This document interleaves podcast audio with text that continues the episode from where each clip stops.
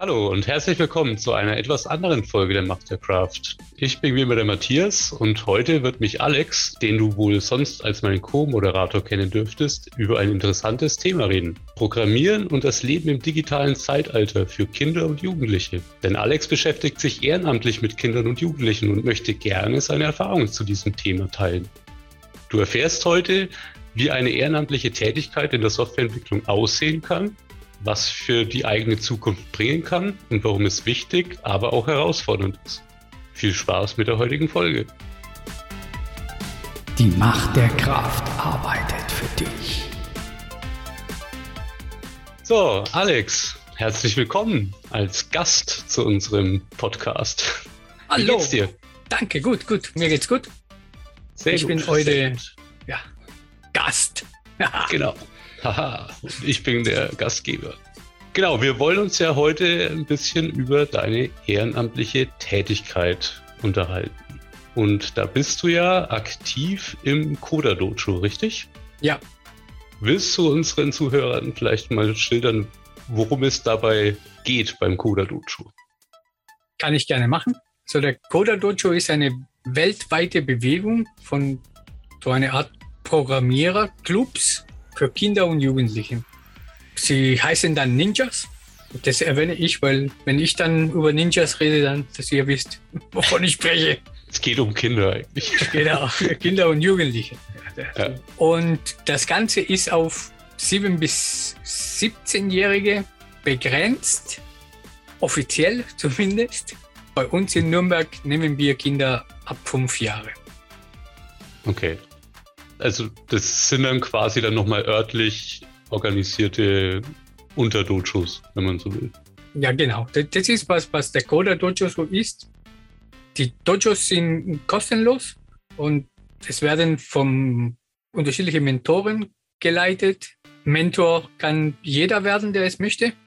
Das Einzige, was man braucht, ist ja, Lust und Laune, das zu machen. Und ein bisschen technisches Know-how ist zwar nett, nice to have, aber ist nicht notwendig, denn es gibt immer irgendwas zu tun, das nicht mit Technik zu tun hat. Die Ninjas beschäftigen sich dort mit unterschiedlichen Themen, vom Programmieren und Webseiten erstellen bis hin zu Roboter steuern und vieles mehr. Und eigentlich ermutigen wir immer den Ninjas, eigene Ideen und Projekte mitzubringen die wir dann mit ihnen halt zusammen in der Tat umsetzen oder zumindest es versuchen. Sie dürfen halt in eine lockere Umgebung kreativ sein und das macht dann halt einfach Spaß. Miteinander und voneinander zu lernen steht halt im Vordergrund. Ne? Also es ist kein Frontalunterricht, sondern wir tun einfach miteinander Projekte abwickeln, Ideen entwickeln und voneinander lernen. Bringen die Ninjas dann überwiegend eigene Themen mit oder müsst ihr euch trotzdem damit auseinandersetzen, was ihr mit denen macht, falls sie mal nichts dabei haben? Hält sich die Waage. Also es okay. gibt manche, die Sachen bringen, die schon Ideen haben, andere, die nicht. Und äh, natürlich haben wir ein gewisses Portfolio an Möglichkeiten, die wir dann anbieten können. Mhm. Kann man sich das dann so als Individualbetreuung, also das, also ihr beschäftigt euch wirklich mit den einzelnen äh, ja und nein. Ah, okay. Ja, du weißt schon, it depends. Mal so, mal so, okay.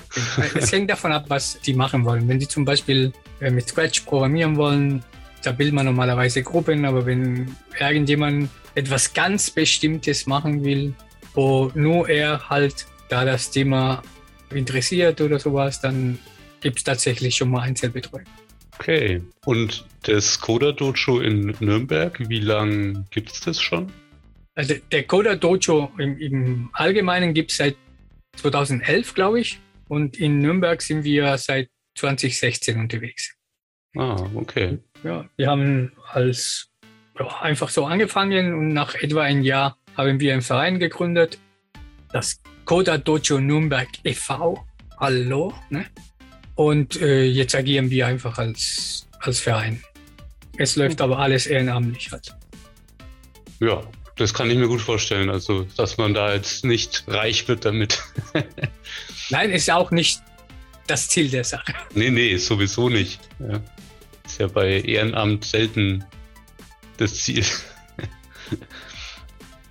Und wenn man sich jetzt so als Jugendlicher, als Ninja dazu entscheidet, bei euch mitzumachen, also was, was kann der sich denn dann so vorstellen, was ihn da so erwartet? Also ist das, findet es dann am Wochenende statt? Ist das ein ganzer Tag? Wie läuft sowas ab? Es findet normalerweise am Sonntag. Es ist das ganze Tag äh, in Anführungszeichen. Wir müssen vor Corona und nach Corona mal ein bisschen betrachten, aber also wie der Tag aussieht, kann man, also der Ablauf ist immer gleich. Wir fangen immer mit einer Vorstellungsrunde, wo die Mentoren sich vorstellen, die Kinder sich vorstellen, die Kinder dann auch erzählen, falls sie Ideen mitgebracht haben oder wenn sie wissen, was sie gerne machen würden, teilen sie uns das mit. Und dann können wir gucken, welche Mentoren sind da, was können wir abdecken, was können wir nicht abdecken und bilden dann normalerweise Gruppen um bestimmte Themen, wenn es mehrere Leute gibt, die sich für bestimmte Themen interessieren. Und ansonsten, wie gesagt, wenn es ganz spezielle Themen oder nur eine Person irgendwas was ganz Bestimmtes machen will oder ein Einzelprojekt hat, dann macht man das auch mit. Dann kümmert sich ein Mentor um die eine Person und die andere um den Gruppen und so weiter und so fort. Wie viele Mentoren sind da so im Schnitt an so einem Sonntag dann anwesend? So viel wie möglich. Ah, okay. Also es ist jetzt nicht so, dass, äh, keine Ahnung, der, sagen wir mal, der nächste Sonntag jetzt im Zeichen von Webseiten steht und, äh, sondern die können wirklich zu jeder Zeit immer alles mitbringen, was sie. Ja. Ähm, okay. Das ist ein Unterschied gegenüber anderen Coder-Dojos, die ganz stringente Programme haben, in denen man tatsächlich, keine Ahnung, Python programmieren lernt. Mhm. Äh, das machen wir nicht. Heißt nicht, dass wir es nicht irgendwann einmal äh, anbieten können, aber im Moment machen wir es nicht. Und zwar, weil für uns der Spaß und, die, und das Miteinanderlernen im Vordergrund steht und wir gerne hätten, dass die Ninjas ihre eigenen Ideen verwirklichen, wenn es möglich ist. Das, es ist ein ganz anderer Zugang zu der ganzen Sache, wenn du irgendwas machst, die du gerne tust. Mhm. Keine Ahnung, mein, meine eigene Webseite oder wie auch immer, als wenn dir irgendwas vorgesetzt wird. Ja, fördert auch zu einem gewissen Grad die Kreativität. Ja, also. ja aber gut, ich war erst bei der Vorstellungsrunde. Dann ähm, arbeiten wir ein oder zwei Stunden, machen wir eine Mittagspause, dann arbeiten wir nachmittags nochmal zwei, drei Stunden. Und dann gibt es äh, Präsentationen für diejenigen, die vorstellen möchten, was sie gemacht haben den ganzen Tag, dann können sie es da machen. Ist aber keine Pflicht. Wer nichts will, dann tut es einfach nicht. Das ist völlig in Ordnung. Wie ich gesagt habe, wir ziehen es vor, spontan und offen zu bleiben und tun eben das, was die Ninjas gerne machen möchten. Und natürlich haben wir das ein oder andere Projektchen in der Hand, falls irgendjemand ja, sich jetzt nicht entscheiden kann oder nicht weiß, was genau machen möchte.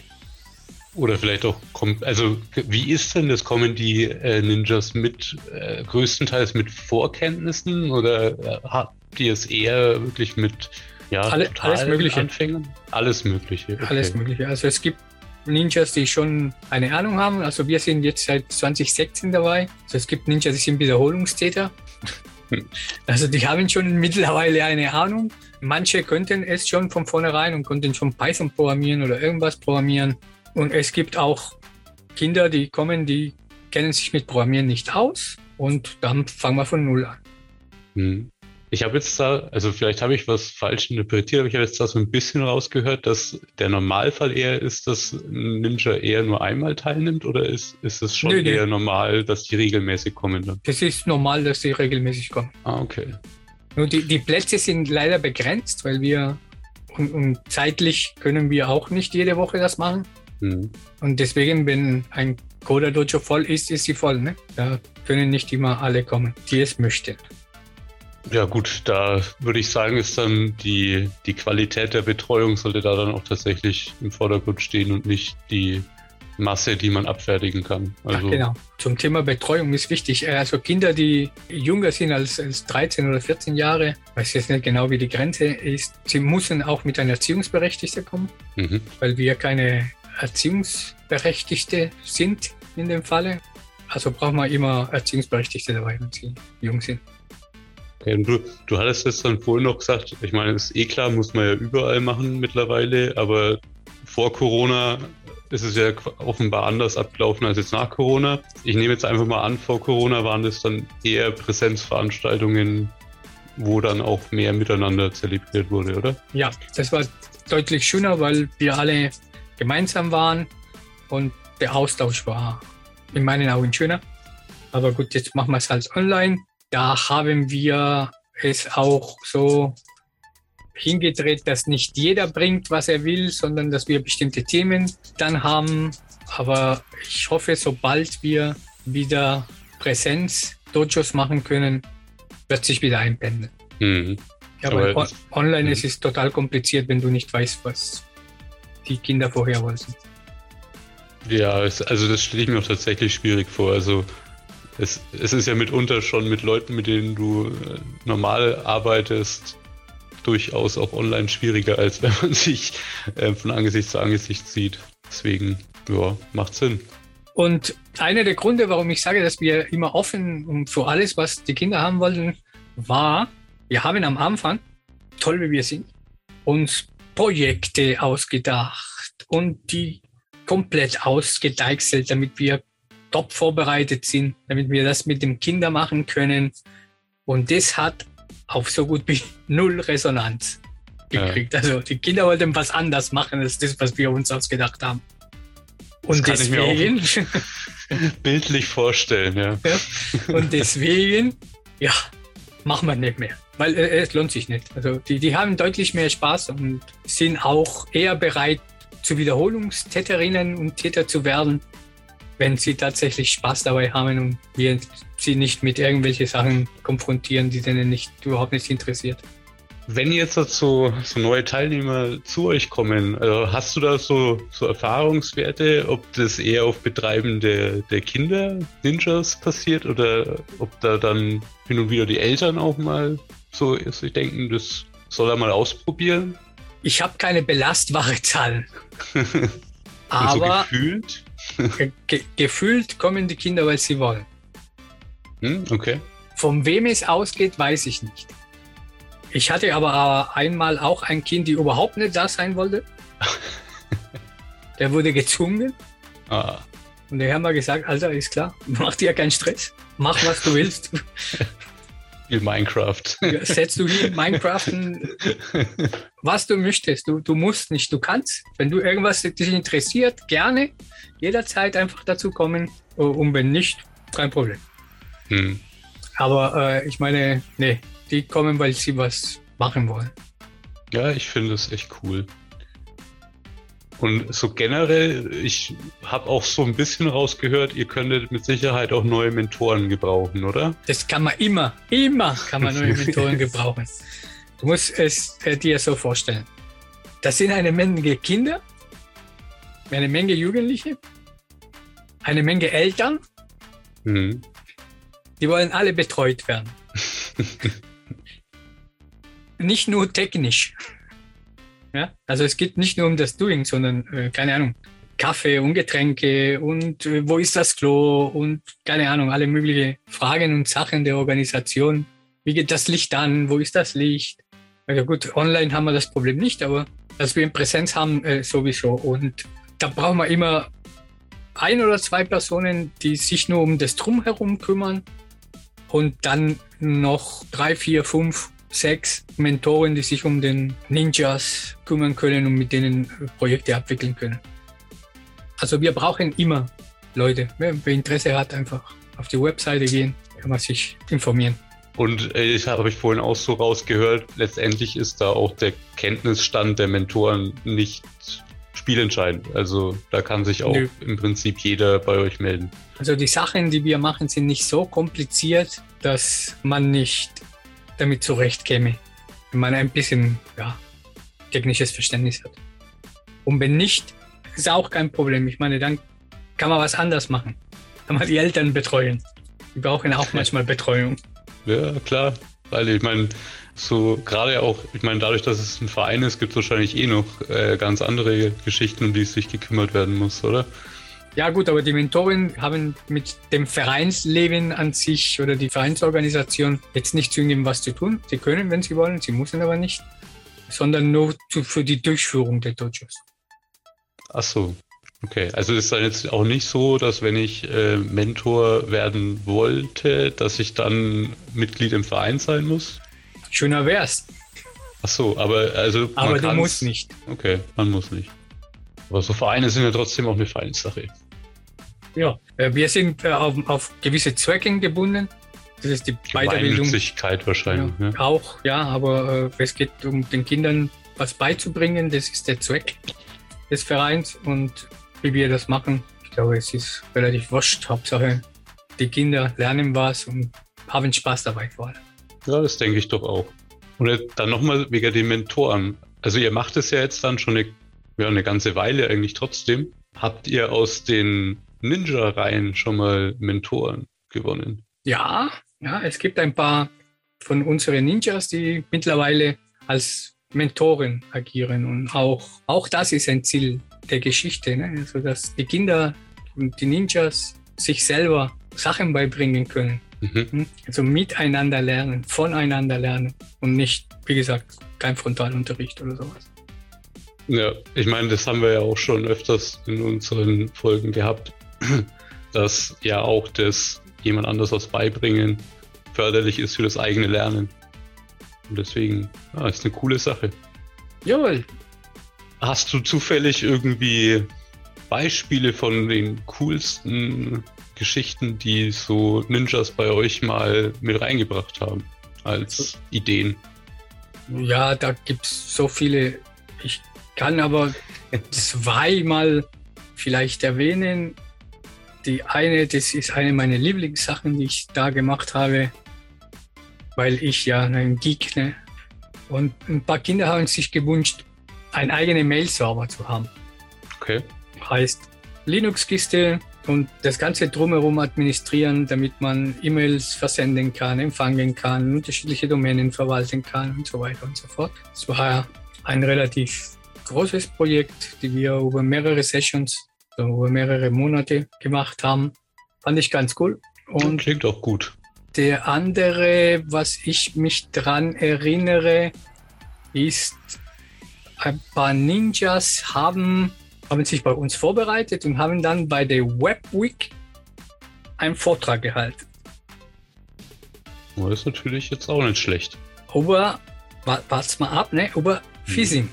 Sie haben eine Phishing-Seite erstellt, und erklärt, wie das funktioniert und warum das gefährlich ist und was das alles bedeutet. Also es war auch eine coole, coole Sache. Ja, okay, es klingt wirklich gut. Und dann haben sie quasi in dem im Coda Dojo sich quasi auf diesen Vortrag vorbereitet oder wie kann man sich das dann vorstellen? Ja gut, die haben das alles mit im Coda Dojo gemacht, aber die haben das auch sich privat getroffen und das alles vorbereitet. Ah, okay. Das ist eine wirklich coole Sache. Ja, ansonsten bezüglich die Mengen, mit dem wir arbeiten bei den Dojos, das ist halt mal unterschiedlich, mal mehr, mal weniger, aber üblicherweise sind so zwischen 20 bis 25 Kinder dabei, plus Erziehungsberechtigte, plus Mentoren. Mhm. Wir hantieren immer so mit 40, 50 Leute wenn es groß ist. Ne? Wir versuchen es immer kleiner zu machen, aber die, die Plätze sind so schnell weg.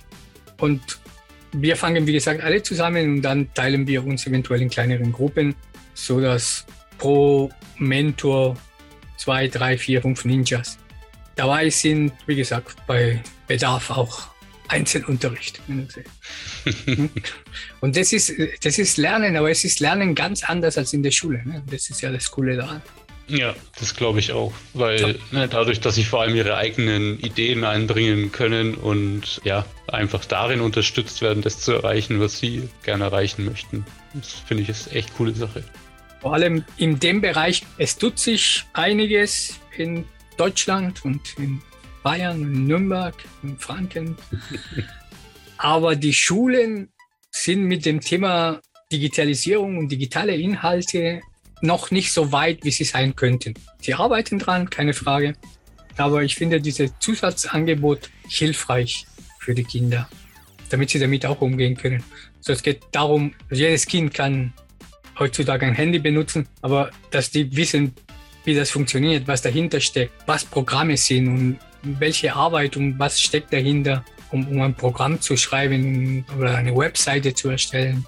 Ein bisschen hinter die Kulissen gucken, um besser zu verstehen, was in unserer Welt da sonst halt so abläuft. Ne?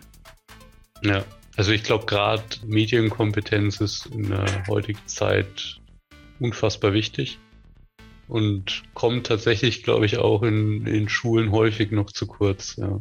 Also wirklich ja, zu verstehen, wie jetzt auch zum Beispiel das Internet funktioniert und wo die Gefahren, Risiken und sowas stecken. Mhm.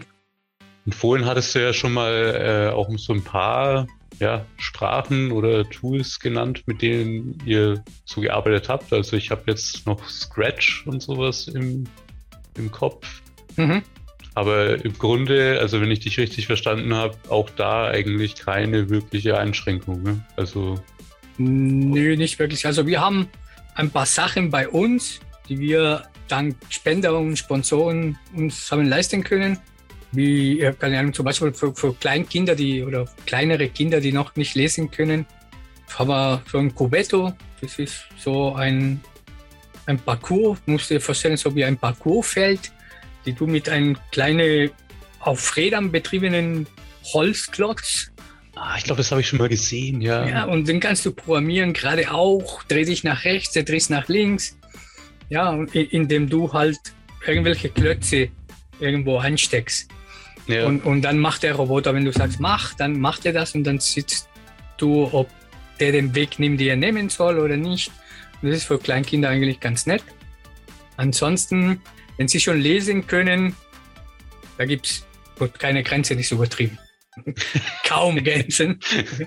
weil ich meine, jetzt irgendein NASA-Roboter können wir nicht programmieren, weil sowas gar nicht haben. Aber da geht es von, von Elektronik-Kits, so, so irgendwelche Kits, wo du Elektronik betreiben kannst, auch mit, mit Scratch. Ich weiß nicht, ob Calliope dir was sagt. Das ist auch so ein Einplatinen-Rechner mit dem man auch viele Sachen machen kann. Arduino, Raspberry Pi, mhm. viele Sachen auch. Dann tatsächliches Programmieren, HTML, CSS, JavaScript, Webseiten, ne? Java, Python, auch mit der Shell arbeiten bei, bei mehrere Projekte. Also eigentlich total unterschiedlich, total viele Sachen. Deswegen braucht man auch viele Mentoren, damit jeder sich bei irgendwas auskennt ja. Du kannst dich ja nicht mit alles auskennen und, und das hilft ungemein. Also ich konnte früher null Calliope und jetzt kann ich halt ein bisschen was. Also mhm. Man lernt auch dabei.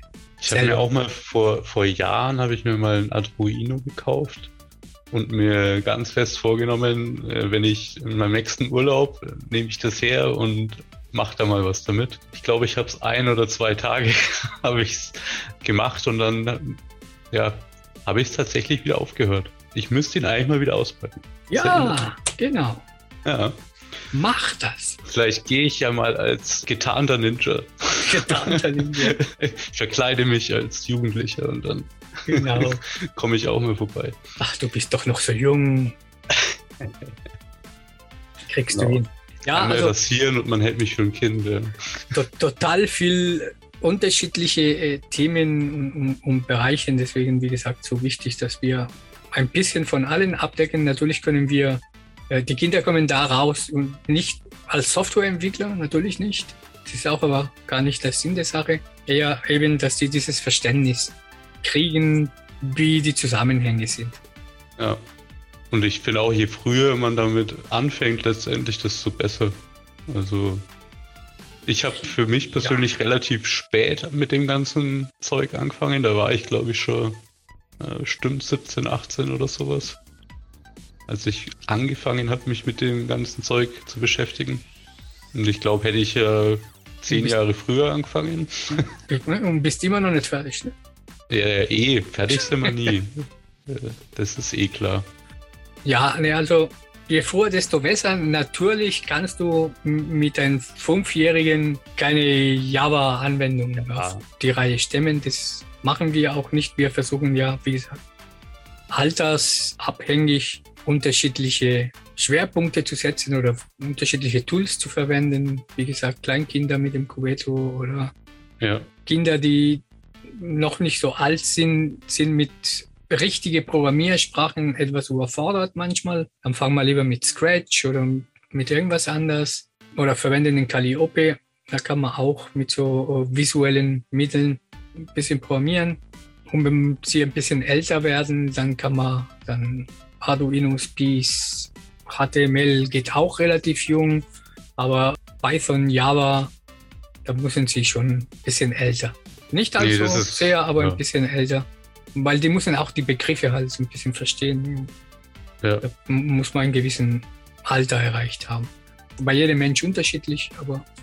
Also ich würde jetzt auch mal sagen, bei, bei Kleinkindern geht es ja, glaube ich, in erster Linie auch mehr darum, die, die Begeisterung und Neugierde zu wecken, als irgendwelche auch, ähm, auch. Extremen technischen Herausforderungen zu lösen. Genau, das geht ja. sowieso mit keinem. Also es geht nicht darum, also der, der Elan und der Wille, irgendwas zu kriegen, kommt eigentlich von den Ninjas. Nicht? Ja. Also wir, wir sagen nicht, du musst das jetzt machen. Nee, die sagen, ich will das jetzt machen. Wie, wie mache ich das? Genau, ja. ja also ich habe da Geschichten, da ist einer gekommen, der, also Respekt, ne? Der wollte ein Betriebssystem entwickeln. Okay. Ja, haben wir gesagt, gut, wie viel hast du schon programmiert? Ja, noch gar nicht. okay, dann wäre es vielleicht besser, wenn wir mit was anders anfangen. Aber äh, naja, ne? also die kommen die auch manchmal mit etwas hohe Ansprüche. Naja, klar, aber ich meine, woher sollen sie es auch wissen, ne? Das Und auch was sehr beliebt ist, ist Minecraft. Aber nicht Minecraft zocken, sondern Minecraft programmieren dann. Mhm. Hm? Wobei, wenn sie da zwischendurch zocken, ist auch okay. Aber ich meine, Wäre das was, einen Mentor zu haben, der sich zum Beispiel mit Minecraft-Modding aus, auskennt? Ja, sofort nehme ich. Wo ist der? Okay. Weiß ich nicht, vielleicht da draußen. Vielleicht ja. meldet er sich hier. Weil, äh, also wir haben schon ein paar Leute, die sich mehr oder minder mit Minecraft auskennen und mit Modding auskennen, aber ja, wir sind nicht die Profis, ne? natürlicherweise. Mhm. Ja, aber das wäre ja vielleicht auch eine Sache halt. Also wenn es irgendjemanden da draußen gibt, der äh, Minecraft-Modder ist und seine Fähigkeiten gerne mit Ninjas teilen möchte, immer her damit. Da, da, hat er bestimmt, äh, da, da, rennen in die Bude voll. Mhm. Ja, weil also Minecraft ist irgendwie sehr beliebt. Das glaube ich gleich, ja. Aber wir haben ja jetzt natürlich auch vorhin ja erwähnt, dass das Ganze ja naja, nicht nur für die Ninjas was bringen soll, sondern es hat ja auch letztendlich für dich als Mentor wahrscheinlich auch irgendwo einen Mehrwert. Wo siehst du denn den bei dir so am meisten? Also für mich, meine Begründung ist, warum ich das mache, ist, dass ich dabei unheimlich viel lerne. Und zwar nicht nur vom Programmieren, da lerne ich auch was, glaub's mir. Die Kinder kommen auf Ideen, dass du das mhm. dir gar nicht vorstellen kannst, äh, sondern auch äh, vor allem in Bezug auf äh, Kommunikation, miteinander umgehen, versuchen Sachen zu erklären, so dass Kinder es verstehen, ist, ist für mich zumindest persönlich nicht so leicht. Das fordert mich schon ziemlich. Und das kommt mir aber total zugute, wenn ich in der Arbeit irgendwas erklären muss. Auch all diese, diese Thematiken, wie, wie erkläre ich was, wie kann ich das verständlich machen und so weiter. Also das, mir hilft das dabei. Das ist der, der hauptsächliche Gewinn, die ich daraus ziehe. Abgesehen von heilen Spaß und. und das ja, Leuchten in den Augen bei den Kindern. Ja, sie leuchten, die leuchten, ja. Aber das sind die, die LED-Dioden, die sie da reinprogrammiert haben. Ja, genau, die LEDs leuchten. ja. Und wie gesagt, also ich, ich finde es äh, super, irgendwas auch äh, geben zu können, nicht immer nur nehmen, sondern auch ein bisschen was zu geben. Ist ja auch nicht so viel, was man an Zeit und Mühe investieren muss. Und seitdem wir aufgehört haben, die Programme und alles vorab zu programmieren und alles vorab vorzubereiten, hast du noch viel weniger Arbeit. Mhm. Aber eben, also irgendwas geben zu können und ist es auch nicht umsonst. Ich kriege auch für mich persönlich was und wie gesagt, für den für den Job, für den Beruf auch, weil, also erstens kriegt man halt Sachen, die sonst man nicht mitkriegen würden. Ich hätte Calliope oder solche Sachen oder Scratch nie gesehen, äh, wenn ich das nicht machen würde. Ich hätte mich mit Python wahrscheinlich auch nicht besonders viel beschäftigt, weil ich beruflich damit nicht oft zu tun habe oder gar nicht eigentlich. Und vor allem auch, wie gesagt, das Thema Kommunikation. Wie kann ich Sachen erklären? Das ist, was mir wirklich ein Mehrwert auch für den Job. Mhm, das, das glaube ich. Ja, und damit sind wir dann auch wieder am Ende unserer Folge angelangt. Danke an dich, Alex, dass du uns Einsicht gewährt hast in deine ehrenamtliche Tätigkeit. Es war mir eine Freude. Und wie immer, denk dran, wenn ihr es noch nicht gemacht habt, kannst du gerne unser Podcast abonnieren. Und ihn natürlich auch an deine Kollegen und Freunde weiterempfehlen. Dann bis zum nächsten Mal. Ciao, macht's gut.